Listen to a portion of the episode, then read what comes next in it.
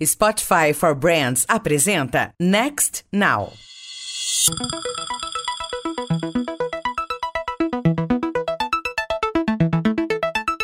Olá, bem-vindos ao Next Now, o podcast do Meio Mensagem que trata das transformações vividas no marketing e na comunicação sobre o impacto da tecnologia. Eu sou o Luiz Gustavo Pacete. E eu, Karina Balan. Nesse episódio, a gente conversa com Marcela Martinelli, da Natura, sobre os aprendizados da inovação aberta. Marcela, muito obrigado pela presença no Next Now. Eu que agradeço. Quando a gente discute inovação, transformação digital, o termo inovação aberta ele aparece muito, né? Na prática, do que, que a gente está falando quando a gente fala de inovação aberta? Bom, se você me perguntasse há 20 anos atrás, quando a gente começou a trabalhar com inovação aberta, eu te diria que basicamente a gente estaria falando de buscar talentos onde eles estão, porque não necessariamente todos os talentos estão dentro daquela organização, e também do compartilhamento de recursos. Mas hoje é muito mais do que isso. Quando a gente está falando de inovação aberta hoje, a gente está falando mesmo de compartilhamento e de trazer a inteligência coletiva para a criação de algo que é muito mais disruptivo, que é muito mais inovador. Quais são os desafios nesse processo? Porque, por exemplo, eu fico imaginando, sobretudo quando a gente fala de empresas, né? Precisa de um desprendimento, de uma compreensão do tipo, eu não faço mais nada sozinho. Quais os desafios? Eu acho que o principal é uma mudança mesmo de cultura da organização. É uma maneira de pensar diferente, entendendo que aquilo que a gente fizer junto com pessoas da rede, com quem entende daquele tema ou com quem está lá na ponta vivenciando aquela necessidade, a gente vai conseguir potencializar, alavancar e trazer uma proposta de valor que vai ser muito mais rica para o consumidor ou para quem for consumir aquela inovação, né? Além disso, fazer junto, né, envolver uma rede no desenvolvimento de uma inovação, ela tem muito mais potencial de gerar um impacto positivo, um impacto que volta para a própria rede, porque ela vai gerar um valor compartilhado. As pessoas trabalham juntas querendo atingir um objetivo, um propósito comum. Isso vai de encontro com aquilo que a própria natura acredita, né? Quando a gente inova, a gente tem o objetivo de gerar um impacto positivo, social, ambiental e econômico. Então, acho que esse é um conceito primordial para a gente conseguir atingir esse objetivo. Vamos falar um pouquinho dessa composição dessa rede, né, desse ecossistema de inovação uhum. aberta, porque eu imagino que isso também pode variar de empresa para empresa, né, de acordo com a necessidade que você tem naquele momento, né? Como que uma empresa pode fazer essa curadoria, né, dos agentes que podem colaborar ali nessa rede de inovação aberta, né? Vai ser um centro de pesquisa, vão ser startups, vai ser a própria comunidade ali que está envolvida de consumidores ou de consultoras, no caso da Natura. Como que vocês pensam esse cuidado com a escolha mesmo da rede de parceiros para que isso funcione, que traga realmente novas inovações e novas ideias, né, para o futuro? Hoje, os projetos que são de fato os mais inovadores são aqueles que envolvem diferentes tipos de ator. Né? Dá para a gente imaginar que se a gente estiver falando de uma inovação que esteja mais relacionada a uma tecnologia de base, uma tecnologia mais de ponta, é mais provável que eu encontre ela dentro de uma universidade. Só que provavelmente a gente vai ter que trabalhar em conjunto para desenvolvê-la um pouco mais, para ela ganhar mais maturidade, para ela poder chegar até o mercado. Hoje em dia, com as startups, sejam as startups digitais ou aquelas que são de base tecnológica, as próprias startups já estão fazendo este papel de muitas vezes pegar uma tecnologia, uma solução que está dentro da universidade e adaptá-la com mais velocidade e levar ela para o mercado. Quando isso acontece, a gente obviamente vai atuar junto com essa startup porque vai ganhar em tempo, em redução de tempo para levar a solução até o mercado. Né? Então vai depender muito de qual é o grau de maturidade daquela solução, daquela tecnologia, o quão inovadora ela é, quais são os desafios que a gente tem para solucionar. Se é um desafio no sentido da gente criar algo novo, da gente criar um novo hábito no consumidor, então além de eu ter a universidade, a startup, eu vou trazer junto o consumidor para ele co-criar junto comigo. Ele também vai ter que dar opinião e me ajudar a criar essa proposta de valor. Né? Ele tem que ver o valor desde o início. No caso da Natura, a gente não está falando de algo novo, assim, a relação da Natura com a inovação aberta, a gente está falando de muitos anos. Olhando para dentro, assim, o quanto que o aprendizado do pensamento em rede, da quebra de vários paradigmas foi mudando, processos, departamentos e forma de se organizar. Olha, eu posso falar que esse é um desafio contínuo, ainda para uma organização que já tem no seu DNA a inovação e principalmente a inovação em rede, porque os processos eles vão mudando e a organização vai se arrumando para que a gente seja mais efetivo, seja mais rápido, né? Que a gente tenha mais produtividade para alcançar os resultados. E aí, quando a gente está falando de uma inovação que seja de fato muito diferenciadora, ela vai bater de frente com esses processos. Então a gente está o tempo inteiro se desafiando e tentando trabalhar de uma forma diferente e evoluindo os processos internos. Então, ao longo desses 20 anos de experiência em inovação aberta, a gente mudou e evoluiu o processo da Natura várias vezes. E acho que a gente está vivenciando, inclusive, um novo momento de transformação na nossa forma de trabalhar. A gente está evoluindo a maneira como a Natura trabalha, também se espelhando nessa nova forma de inovar que as startups trouxeram para o ecossistema como um todo. Elas transformaram o ecossistema pelo simples fato delas existirem. Pensando um pouco nisso que o Luiz trouxe, né, de mudança de processo, queria entender um pouco quais que são os mecanismos, né, para você chegar nesses parceiros também. Porque eu imagino que exige uma mudança de cultura no sentido de a empresa ser mais proativa, né, na hora de buscar esses parceiros fora. Quais que seriam esses mecanismos? Seriam chamamentos, né? Seriam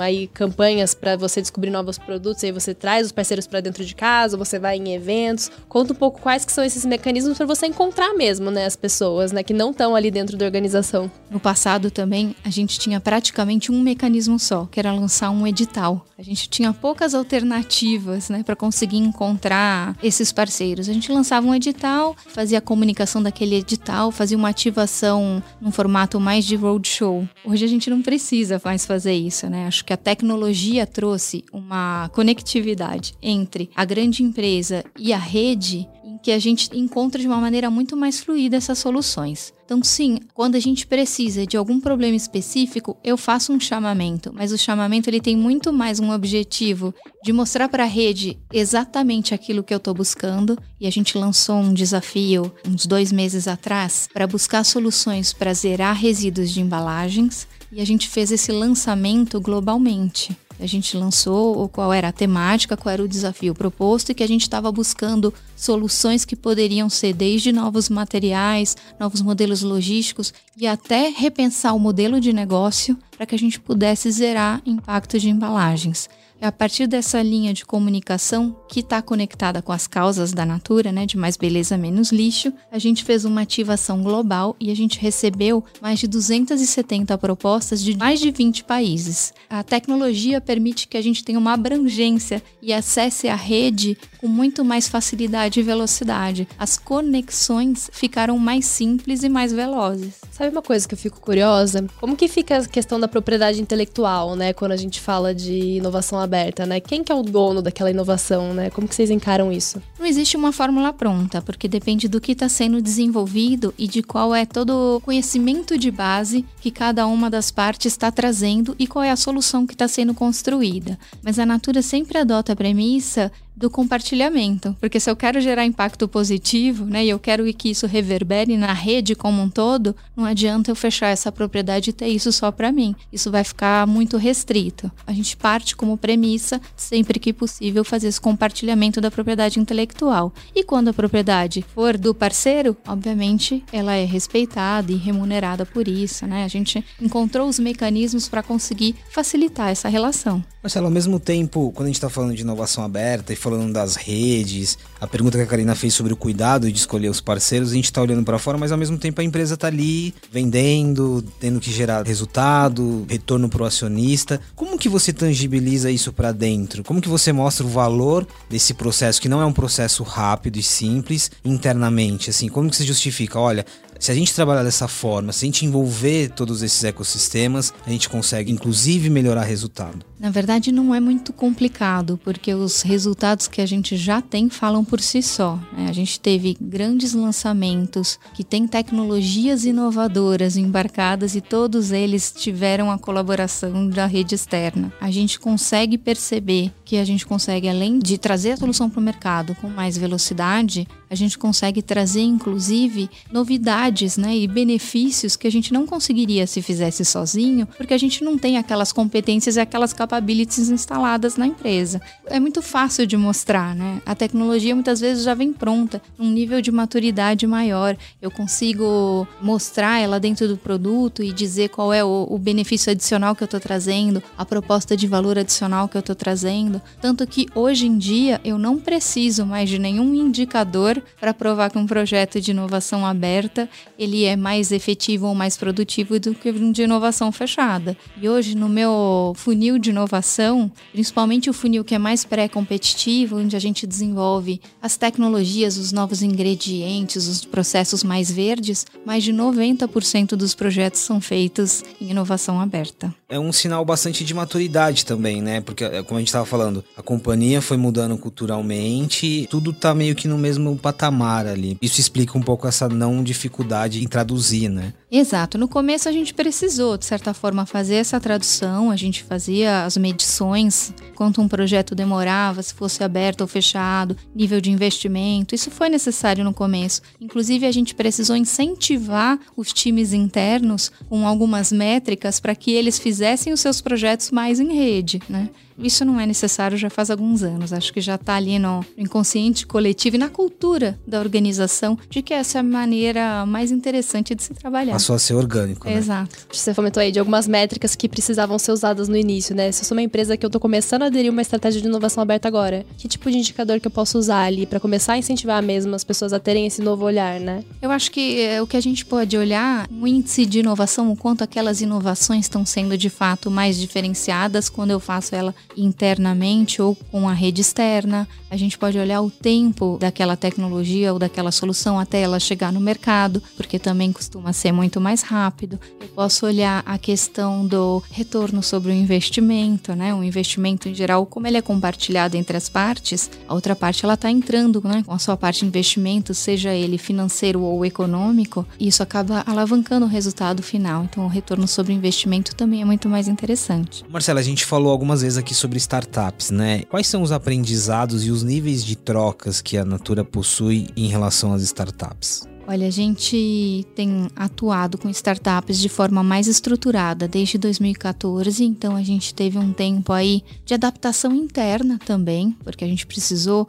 explicar para a organização o que era uma startup, né? era um ator novo dentro do ecossistema e que opera de uma maneira muito diferente do que uma grande empresa. E aí, passada esta fase, hoje a gente já tem uma estrutura preparada para apoiar os times de inovação dentro desta relação. Então a gente tem um programa que se chama Natura Startups, que é um programa que concentra, né, que ajuda a gente a se comunicar e se relacionar com o ecossistema empreendedor e inovador. E a partir dele a gente identifica as oportunidades, participando de eventos ou fazendo chamamentos e conecta essas soluções com os times internos e apoia né, o desenvolvimento dessas soluções com esses times internos, ajudando também eles a entenderem como é que é o tempo da startup, que é muito mais rápido, né? eles têm um tempo de resposta muito mais rápido, quais são os processos da empresa que a gente vai utilizar para poder acelerar esta relação, que também foram construídos no intuito de facilitá-la. Então a gente tem esse suporte e ajuda e abre os caminhos para que esta relação aconteça da melhor forma possível. Acho que agora a gente pode trazer um pouco essa questão da tecnologia, né? Um pouco antes da gente começar a gravar, você estava comentando um pouquinho sobre a tecnologia como meio, né? O objetivo é você desenvolver uma nova solução, uma nova tecnologia ali de materiais, um novo serviço, né?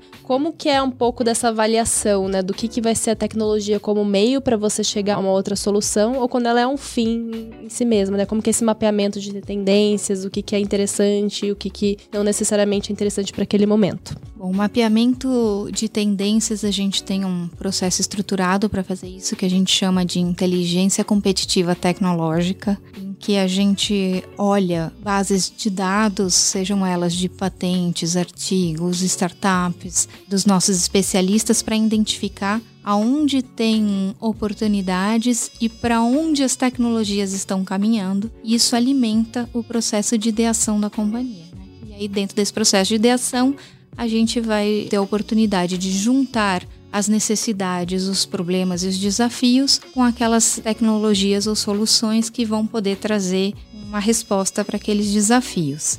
E aí, para nós, na verdade, a tecnologia, inclusive da maneira como ela está hoje, né, tão difundida, tão transversal, ela não é o fim, ela nunca será o fim, ela é sempre o meio, porque o fim é que a gente construa soluções e resultados que vão propiciar um impacto positivo lá na ponta. Né? Um produto que vai trazer um benefício em beleza, mas dentro daquele produto vai estar carregado uma série de atributos e elementos que vão construir para o impacto positivo social, econômico e ambiental. A tecnologia hoje ela vai permitir que a gente não só questione a forma como a gente faz negócios, então a gente vai conseguir trazer novas soluções em modelos de negócio, mas também ela permite que a gente construa qual vai ser o novo futuro da beleza, né? Que é a junção do produto cosmético com o mundo digital. A gente vai conseguir trazer soluções que vão desde alavancar e potencializar o uso do próprio produto, como vão trazer novas experiências para o consumidor.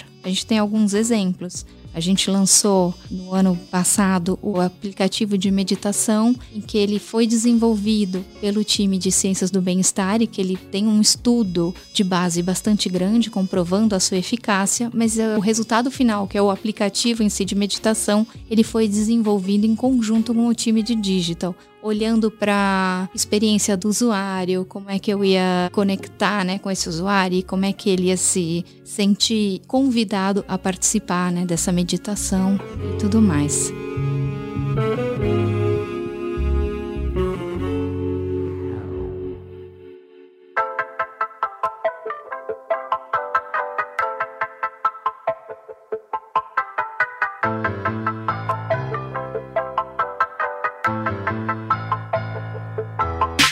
Marcela, qual que é o seu envolvimento da sua área com marketing, ou seja, com qual frequência você está lidando com marketing e qual é a importância do marketing em toda essa discussão que a gente chegou até aqui sobre inovação, inovação aberta? Bom, o marketing ele é o coração da inovação, porque ele que tem a capacidade tanto de identificar os comportamentos, necessidades, causas e tensões dos consumidores, né, as tensões humanas, e a partir delas trazer respostas, novos conceitos que vão responder a estes anseios do consumidor, como ele tem a capacidade de traduzir uma nova tecnologia que o time de inovação proponha como uma solução para esse consumidor. E ele vai traduzir de uma maneira que seja mais simples para o consumidor entender e que ao mesmo tempo gere uma proposta de valor que seja mais interessante para o consumidor. Um pouco nessa lógica que o Luiz falou, né, de você trazer um olhar de digital, trazer um olhar não só sobre produto, sobre serviço também, né? Isso faz com que essa área de inovação ela tenha que dialogar com outras áreas da companhia, com o marketing, ouvir bastante as consultoras de vocês, né? Inclusive, a Natura tem um centro de pesquisa lá no Pará, né? Eu queria entender um pouco como que é essa absorção de insights que não é formal, entre aspas, que não vem dos, das startups, que não vem dos, dos pesquisadores, mas que vem de outras pessoas, né? Que não estão ali necessariamente desenvolvendo tecnologia de ponta ou desenvolvendo um novo serviço, mas no caso das consultoras, por exemplo, ou dos consumidores, e ali vocês vão identificando novas demandas por serviços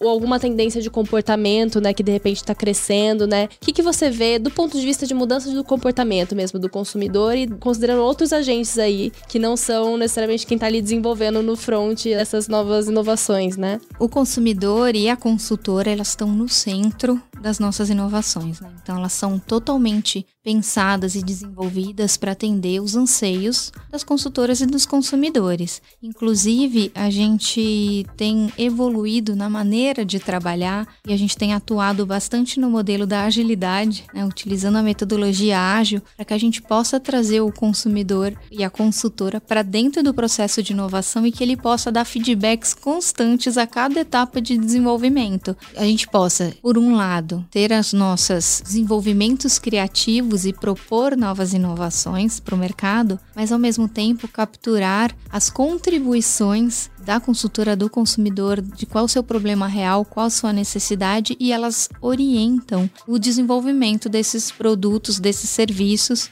para que a gente entregue algo que seja relevante, né, para essa consultora e para esse consumidor. Você comentou, né, a respeito do centro de inovação que a gente tem em Benevides no Pará. A gente escolheu ter este centro de inovação lá com o objetivo de estar mais próximo da região amazônica, tanto para que a gente possa identificar oportunidades na própria própria floresta em termos de novos ingredientes ativos, novas plantas, né? Entendendo como é que elas estão dentro daquele ecossistema, entendendo quais são as vocações de benefícios que cada planta tem, mas também para que a gente possa ter um relacionamento muito próximo com as comunidades porque ali tem muito conhecimento, né? um conhecimento tradicional e que são uma fonte muito importante de inspiração para que a gente possa desenvolver os nossos produtos. É muito importante quando a gente fala de Natura, acho que falar das consultoras é super importante. Você falou um pouquinho dessa dinâmica, acho que vale a pena a gente ir um pouco mais a fundo, porque quando a gente falou de startups, a gente falou de universidades, mas eu fico imaginando as consultoras, elas têm um lado ali, não só de estar tá na ponta, de ser o pulso, mas de estar tá do lado da economia real, de estar tá do lado desse empreendedorismo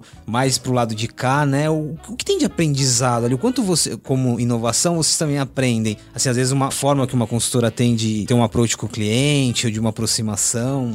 E até de repente de entender que alguma convicção que vocês têm ali, algum caminho que vocês estão tomando, de repente não é aquele, né? Porque a gente no mundo corporativo fica tão preso nessa ideia de que, olha, startup e os pesquisadores, eles estão ali com o pulso da tecnologia e eles sabem o que estão fazendo. E às vezes não é necessariamente isso, né? Então como que você vê essa questão? Olha, as consultoras são muito empreendedoras e elas foram as primeiras empreendedoras com as quais a Natura se relacionou. E além de tudo, muitas delas são muito inovadoras, porque elas propõem formas de entregar o produto, de convencer né, os seus clientes, de demonstrar aquele produto de uma maneira, inclusive, às vezes didática. Elas constroem conteúdo. Então, elas são um grande exemplo para nós de empreendedorismo. E aí, falando um pouco das startups, muitos dos nossos focos no relacionamento com as startups são de buscar soluções que vão facilitar a vida dessas consultoras, né? E que vão conseguir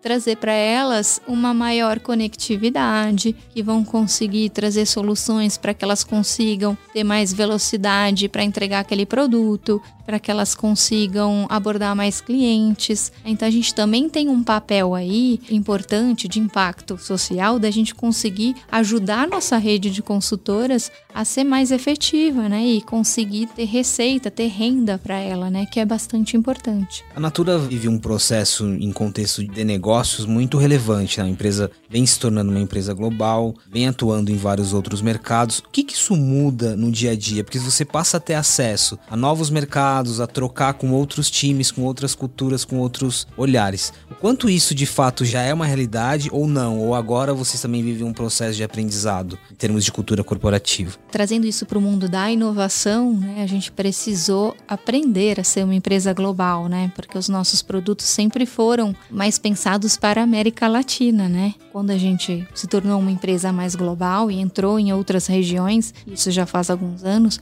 a gente aprendeu neste processo a já pensar os nossos produtos e soluções fossem capazes de viajar e agradar né, os consumidores de diferentes geografias. Mas internamente, vamos supor, quando você troca informação com times de outros países, isso já é uma dinâmica frequente ou ainda não? Do, ponto de vista de inovação, quando a gente fala de inovação aberta, se vocês trocam muitos insights, conversam muito, isso já é uma realidade? Isso já é uma realidade, mas ela já era antes da internacionalização da Natura. Aí não com times de mercado, uhum. né? Mas a gente sempre fez trocas frequentes com outros times de inovação da própria Natura, que a gente teve em alguns momentos hubs de inovação em outras geografias, mas também com a rede como um todo, né? Essa troca é muito importante para a inovação. Legal, a gente voltou, por exemplo, da rede, né? O quanto Exato. ela já cumpriu esse papel de troca também. Exatamente. E aí, pensando nesse olhar holístico, eu, eu queria saber um pouco quais que são as tendências que você enxerga, né? Não só para o mercado de beleza, né? Mas você trouxe um pouco o exemplo da embalagem, né? E dos novos materiais. O que, que você vê de tendência para o mercado de bens de consumo, que é algo que pode ser aplicado não só para beleza, né? Mas para outros setores também.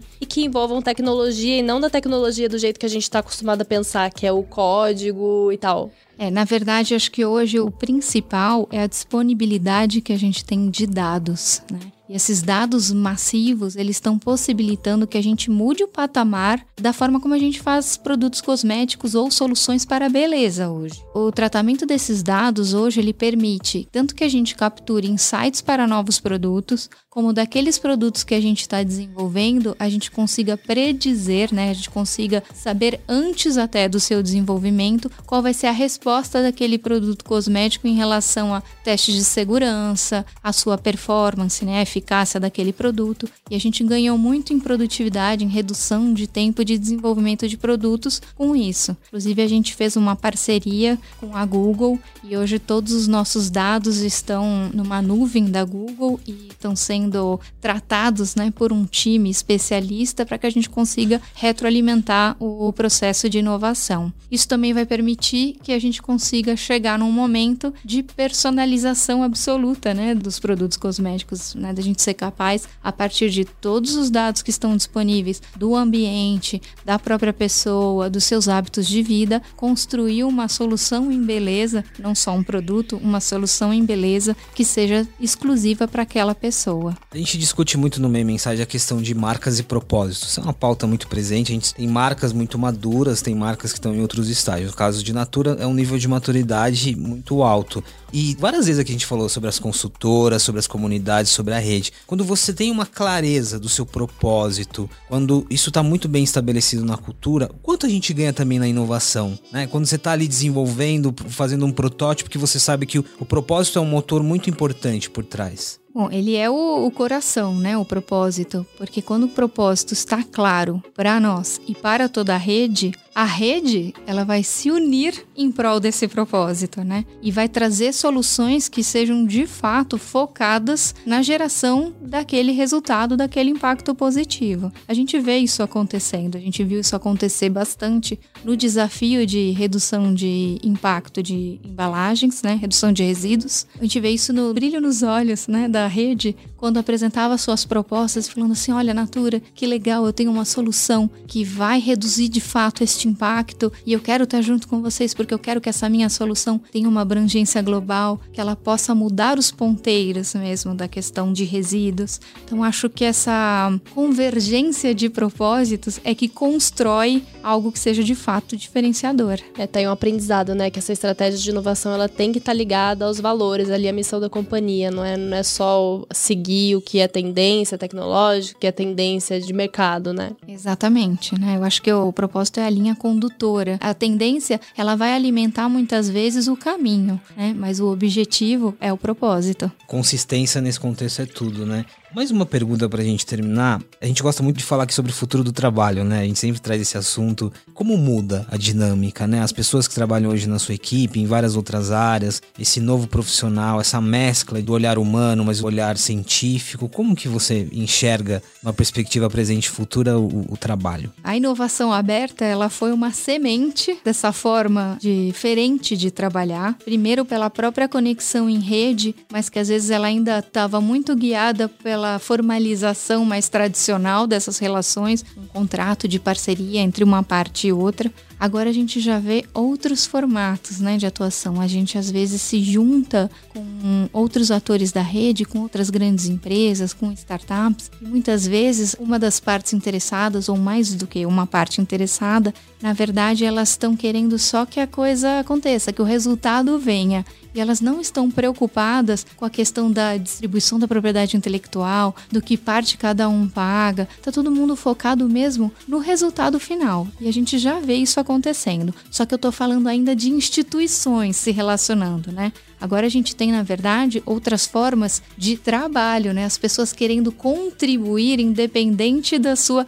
instituição, né? Eu vejo ali uma proposta, eu vejo ali uma pergunta que me mobiliza e eu quero participar. Um exemplo disso é que no desafio de eliminação de resíduos em embalagens, eu tive propostas, obviamente, de grandes empresas, de universidades e de startups, mas eu também recebi propostas de pessoas físicas, de colaboradores da Natura e de de consultores. Então você vê as pessoas se mobilizando e querendo participar. Isso é muito interessante, né? O envolvimento da pessoa física eu acho muito interessante, porque você vê que é muito além do negócio do produto, tem uma questão ali muito profunda. E eu acho que é isso, Marcela. Obrigada pela presença no nosso Next Now.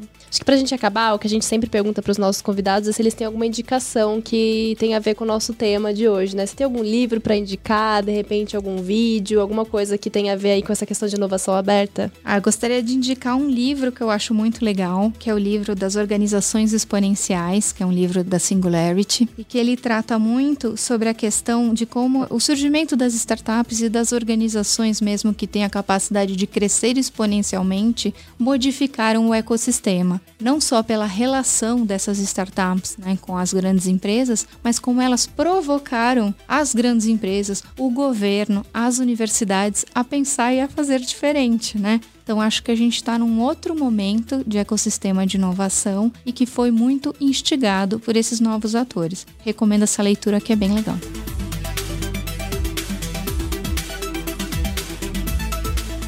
A gente também falou sobre cultura de inovação no episódio 3 do Next Now com o Percival Jatobá, VP de Inovação da Visa. Vale ouvir e expandir ainda mais esse assunto. Continue acompanhando nosso conteúdo sobre inovação nas principais plataformas do meio mensagem e avisa o pessoal que o Next Now também está nos principais agregadores de podcast. Este podcast foi gravado e editado nos estúdios da Audio Edge. Este podcast foi editado pela Maremoto.